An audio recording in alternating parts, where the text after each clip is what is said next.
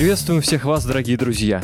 Вы слушаете подкаст «Психолог психологу». Здесь мы открываем двери в удивительный мир психологии и делимся полезными знаниями и советами для начинающих психологов. Меня зовут Сергей Васин, я практикующий психолог, а вместе со мной тренинговый аналитик-супервизор, руководитель психологического центра «Потенциал» Ирина Шибаева. Да, вот такое да.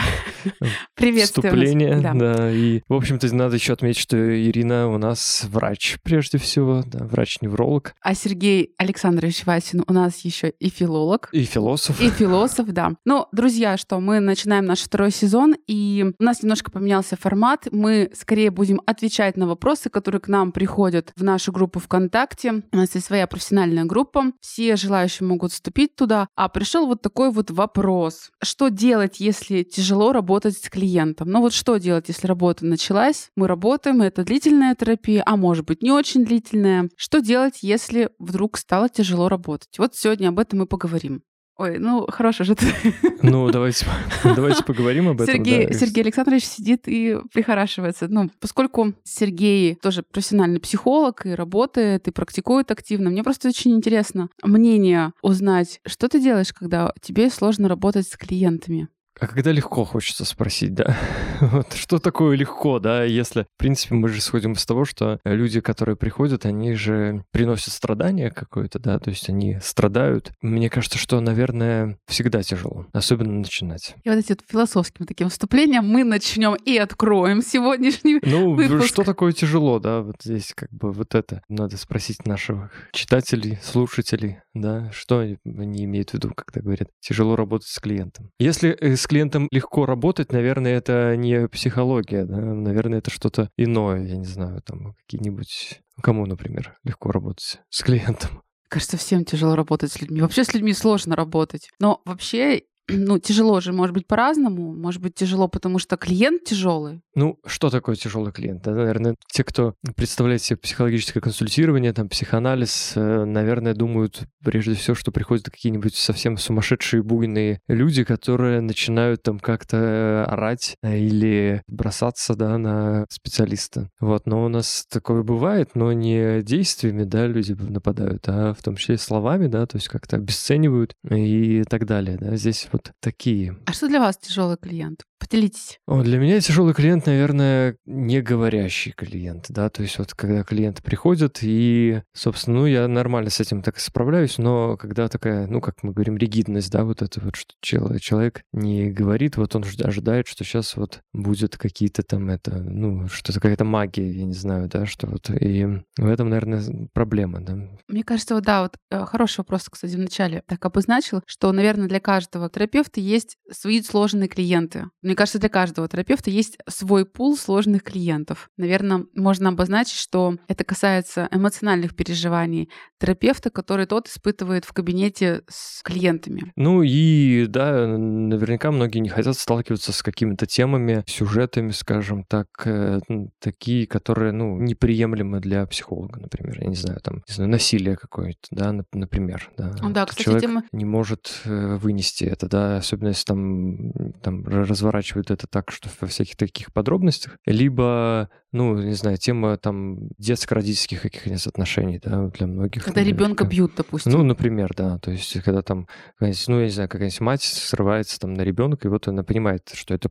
для нее не всегда контролируемый такой процесс. Ну, вот я думаю, что здесь сложно с такой клиентурой работать, потому что здесь же можно еще скатиться к такому осуждению, например, да, что там начать там ее, там, отчитывать, преследовать, да, эту клиентку. Ну, и это гипотетически мы сейчас рассуждаем, это не то, что мы там какие-то там реальные кейсы, скажем так, разворачиваем, да. Ну, то есть какие-то вот это действия переноса, да, то есть может уже здесь разворачиваться и контрпереносные такие отыгрывания всякие, да, могут быть, когда какие-то темы попадают так, что сам психолог начинает что-то такое творить, вытворять. То есть, получается, если вот так вот сказать, обобщить, то это сложные клиенты, это те клиенты, которые вызывают сильные переживания. Тяжелее всего вообще все психологам, мне кажется, работать с своими чувствами. Другое дело, что вот когда мы обучаем на наших там обучающих курсах работать с чувствами, с контрпереносом, вот все чувства, напомню, что все чувства в кабинете, которые испытывает терапевт, мы называем контрпереносом в психоанализе. И хорошо учит работать со своими чувствами именно, именно психоанализ. В других направлениях этому уделяется не очень много внимания, и я получаю немало откликов от психологов и специалистов других направлений, что действительно это достаточно большая и сложная тема. Что делать, когда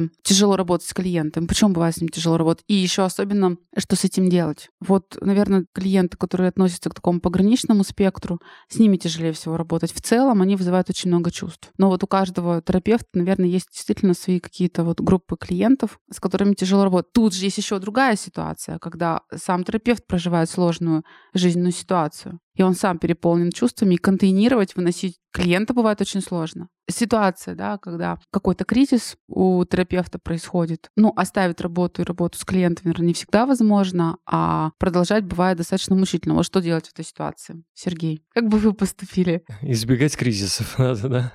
Это все было прекрасно. Но за последние три года это как-то четыре. Да, дело не в том, что там три-четыре года. Это все постоянный процесс, мне кажется, что все эти кризисы — это обычное такое явление нашей жизни, скажем так, да. Вопрос э, в том, как мы в это вовлекаемся, да, то есть как мы... Нет, ну вот что делать? Вот, вот как бы вот ты ну, поступил, как, если бы... Здесь же вот надо сказать, что не несите работу домой, как мы в прошлом сезоне там говорили, да, в такие моменты. И, собственно, не несите личную жизнь на работу. Вот надо, мне кажется, это обозначать, да, потому что когда ты не можешь отделить одно от другого, то как-то это вопрос такой, ну, профессиональный какой-то такой вот э, компетенции, скажем так, да? Это хорошо. А если несется, ну вот человек, допустим, находится в каком-то таком депрессивном состоянии, специалист, когда какой-то кризис произошел, потеря, может быть, и как это можно не нести на работу? Это же с тобой постоянно.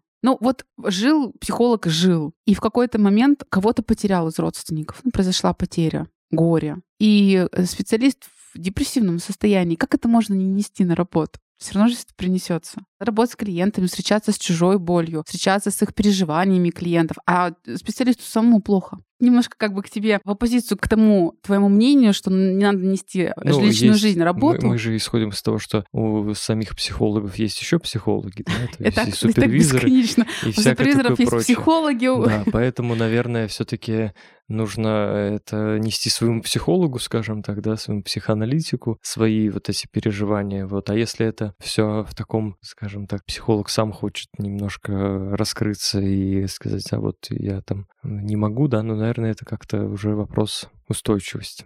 Тут важно понимать, что мы работаем своим психологическим инструментом, мы о нем заботимся. И тяжелые клиенты, действительно, клиенты, которых сложно выносить в а, контрпереносе. И что же тогда делать? Вот работаешь ты, работаешь, ходит клиент. Ну, здесь же тоже, что значит тяжелый, там, сложный клиент, да? Да все много тяжелые. Чувств, много все должны быть тяжелыми, потому что иначе какой смысл-то вообще этим заниматься? Если все легко, то это что за такое? Что люди совсем такие изнеженные, что они там в таком экзистенциальном выборе между шоколадницей и спортзалом и приходят к психологу, Даже, чтобы кстати, вот это... это бывает очень сложно выбрать. Ну, я понимаю. И вот я работаю исключительно только с такими клиентками, там, я не знаю, да, которые вот в таком сложном выборе. Ну, конечно, должны быть чувства. Они должны их нести, да, они должны как-то какие-то проблемы. Но это может быть на грани переносимости самого терапевта. Вот, допустим, терапевт сам в кризисе. Вот у него потеря, вот он что-то или кого-то потерял. И к нему приходит клиент, или у клиента, который долго работал, случилась какая-то сложная ситуация, кризисная тоже, там, расставание, потери. И это оказывается невыносимо для специалиста. Ну, тогда надо менять работу. Хороший совет.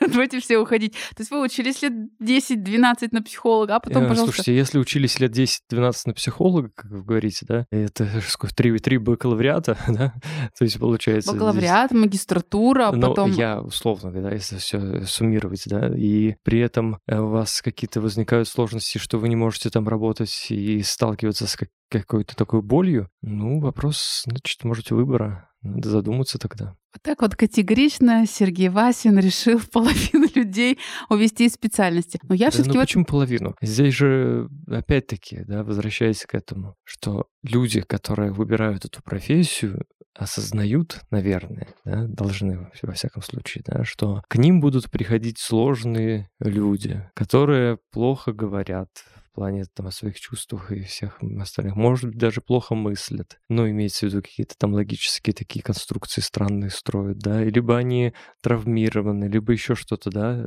Все-таки это уже изначально предполагается, что люди будут приходить нарушенные, скажем так, да. Ну, как-то поломанные, скажем так, да. Потому Нет, что... Но это же одно. А когда вот я работаю, у меня случился кризис, пришел клиент, у которого случился похожий кризис, моя способность выносить и встречаться с этой же тематикой становится не меньше. Понятно, что когда к нам приходит клиент, мы проводим диагностику и смотрим, вообще мы можем помочь этому клиенту, насколько я буду готова встречаться с этой проблематикой в кабинете, насколько я смогу это сама перерабатывать. Ну, допустим, я его взяла в терапию, в длительную терапию, а потом случается у меня кризисная ситуация, у клиента. Вот, кстати, что случилось достаточно э, так распространенное явление, вот когда вот там спецоперация или ковид, многие столкнулись с ситуацией потери или кризиса, и приходится работать, когда самому тяжело. Это ведь одна из ситуаций, когда сложно выносить клиента. Тут, ну, эти специальности навряд ли получится. И насколько уж он проф не пригоден. Получится.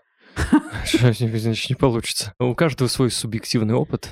Так Мне вот кажется, наш здесь... подкаст убеждает людей не ходите в психологи, уходите из специальности. Нет, не, не то, что нужно тренироваться, да, тренироваться, как-то жизнь вообще видеть в разных ее проявлениях и приобретать опыт разный. А так, когда, ой, я с этим не, не хочу сталкиваться, это вот не надо в это мне такое нести, да, тогда как бы вопрос, а что вам нести тогда, да, с чем вы работаете, почему вы берете такие деньги? Я здесь буду вам рассказывать про какие-то там, не знаю, сказки. Такой вот строгая позиция суперэго, которая жесткого. Ну, я как женщина, мне, наверное, проще более такую материнскую позицию, понимающую позицию занимать. И мне кажется, что, конечно, если случилась вообще тяжелая ситуация, вот на мой взгляд, это сложная ситуация, когда, если вспомним ситуацию со спецоперацией, когда психологи проходили непростую такую ситуацию кризиса. Я не считаю, что нужно уходить из специальности. Я думаю, что важно, конечно, идти к своему терапевту, к своим супервизорам и решать. Бывают крайние ситуации, кстати, когда приходится действительно заканчивать терапию с клиентом. Вы много закончили терапию на каких-то крайних ситуациях? Бывало.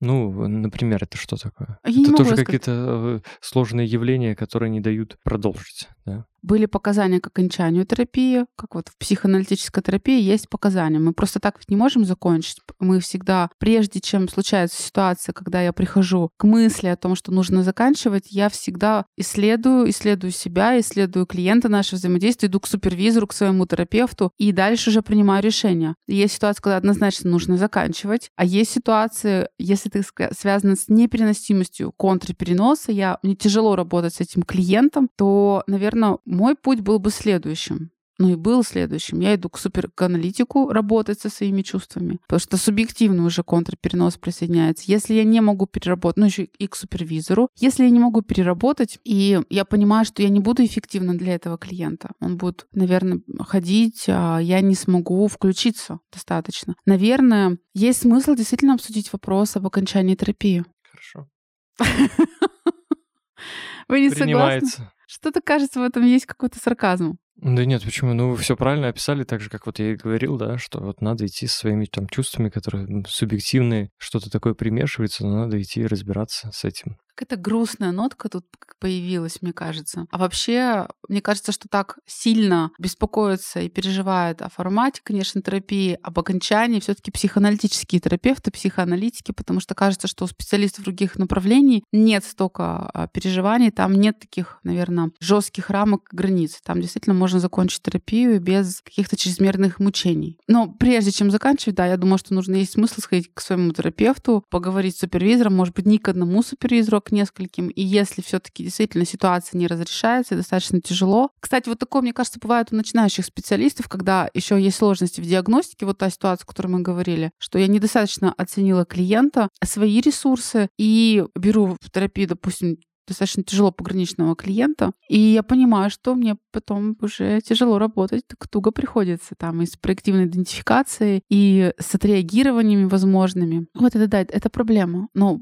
вот как бы поступили, если бы взяли в терапию клиента, с которым вообще, в принципе, сложно работать, потому что он достаточно такой нарушенный? Нарушенный в каком смысле? Ну вот, допустим, пограничная организация, он склонен постоянно вызывать сильные чувства у вас, склонен к отреагированию, к нарушению кадра там или сеттинга. Ну, здесь же трудно угадать, что вот мы же кого-то это диагностика, взяли. Ну, это диагностика. Мы же на диагностику не зря Ну, мы же исходим из того, что это же все это психодинамика такая, да, что психодинамическая модель, что сегодня так, а потом у него какие-то иные драйвы поднялись. Это все равно можно отследить на диагностике, нет? Возможно, какие-то вопросы можно ему позадавать такие, которые там сразу обозначат правила, так скажем, правила терапии и понять вообще, как человек готов с этим работать или нет. Но не знаю, мне кажется, что здесь э, вопрос такой как бы это сказать, такой необычный, непростой. В общем, это Не уходите, все... пожалуйста, да. ответа, э, Сергей. Вот как бы вы поступили, если бы вы взяли в клиента в терапию, которую поняли, что потянуть не можете эмоционально? Ну, я не знаю, у меня как бы нет таких, чтобы я не мог... Как бы это не звучало грандиозно, да, но Звучит мне кажется, что я как-то не сталкивался с таким, хотя были разные люди, да, причем как бы есть, да, то есть разных таких каких-то своих переживаний, атакующие, ну, эмоционально, да, то есть которые, ну, так, интенсивные, но я пока не сталкивался с таким, чтобы прям совсем вот я не могу работать, потому что человек слишком там что-то такое рассказывает, что я не могу это слушать. Не знаю, у меня такого нет. Это как-то, не знаю, может, я такой человек закаленный, не знаю. Или, может, Немножечко, я... минутка нарциссизма, да. Ну... И грандиозности. Да, сложная, конечно, тема, если честно. Даже не ожидала, что она может вызвать, кстати, столько чувств. Ну что, коллеги, в общем, тогда мы на сегодня заканчиваем, и я надеюсь, что мы дали исчерпывающий ответ на этот вопрос. Пишите ну, нам. Здесь э, сложно дать прям совсем исчерпывающий, да, поскольку действительно здесь можно много рассуждать на эту тему, да, то есть как вообще справляться. Но это можно здесь даже какие-то эти нам супервизии проводить, да. Они, кстати, Скажем. есть, да. да. Кстати, интересно Через... провести как-нибудь тренинг по действительно сложным клиентам. Ну ладно. Ты... Подкаст супервизия, можно нам так сказать. Слушай, хорошая идея. Подкаст медитация, подкаст супервизия. Подкаст супервизия, да, слушай, хорошая идея. Вы слушали подкаст «Психолог психологу», в котором мы открываем двери в удивительный мир психологии и делимся полезными знаниями и советами для начинающих психологов. Меня по-прежнему зовут Сергей Васин, я практикующий психолог, а вместе со мной супервизор, руководитель психологического центра «Потенциал» Ирина Шибаева. Спасибо, что дослушали этот эпизод до конца. Обязательно пишите ваши комментарии и ставьте оценки. Это очень важно для развития нашего подкаста. Пока-пока. Пока-пока.